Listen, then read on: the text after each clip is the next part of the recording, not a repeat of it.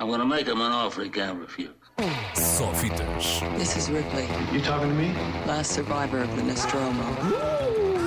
That's a bingo. Com Ricardo Sérgio. Hello, Rick. Go ahead. Make my day.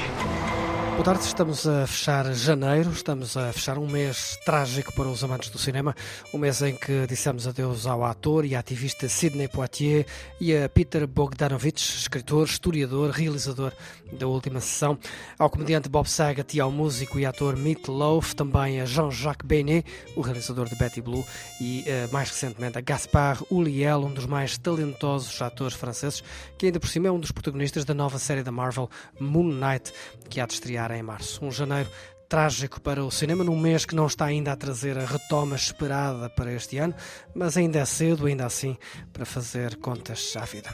O melhor é mesmo deixar um respeitoso saravá ao elenco de luxo de que nos eh, despedimos este mês e olhar para outros cantos mais eh, alegres, para outras histórias mais eh, curiosas, como aquela que nos conta a revista Variety sobre dois norte-americanos que processaram a gigante Universal por marketing enganador.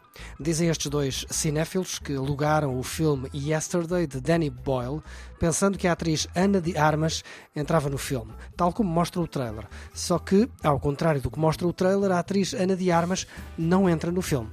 Ora, os dois fãs de Ana de Armas dizem então sentir-se enganados e exigem à Universal o reembolso dos 7 euros do aluguer do filme e mais quase 4 milhões e meio de euros de compensação.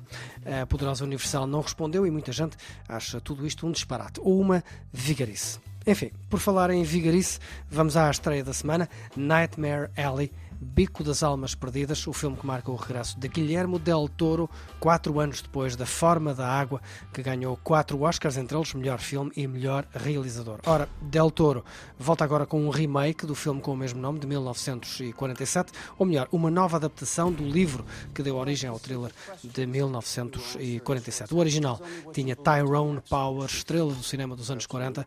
A nova versão de Del Toro tem Bradley Cooper no principal papel, o de um vigarista armado em vidente de um circo ambulante que se envolve com as pessoas erradas. É mais uma espécie de quanto maior a subida, maior a queda, só que em versão filme no ar circense à la Del Toro.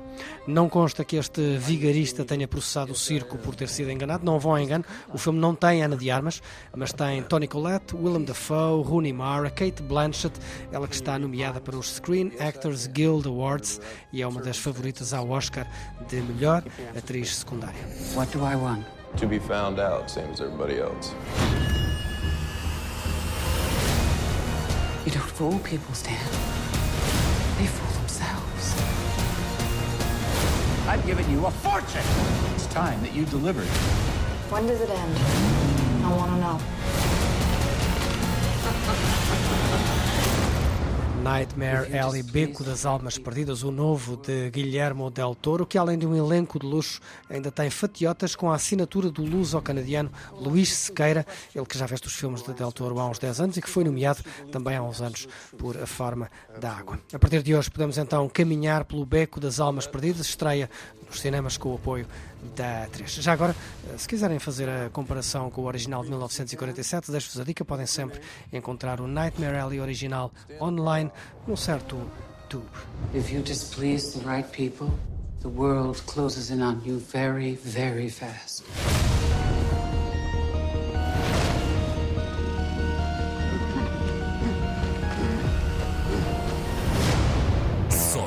This is Ripley, You talking to me? last survivor of the Nostromo. That's a bingo. Com Ricardo Sérgio. Hello, Rick. Go ahead. Make my day.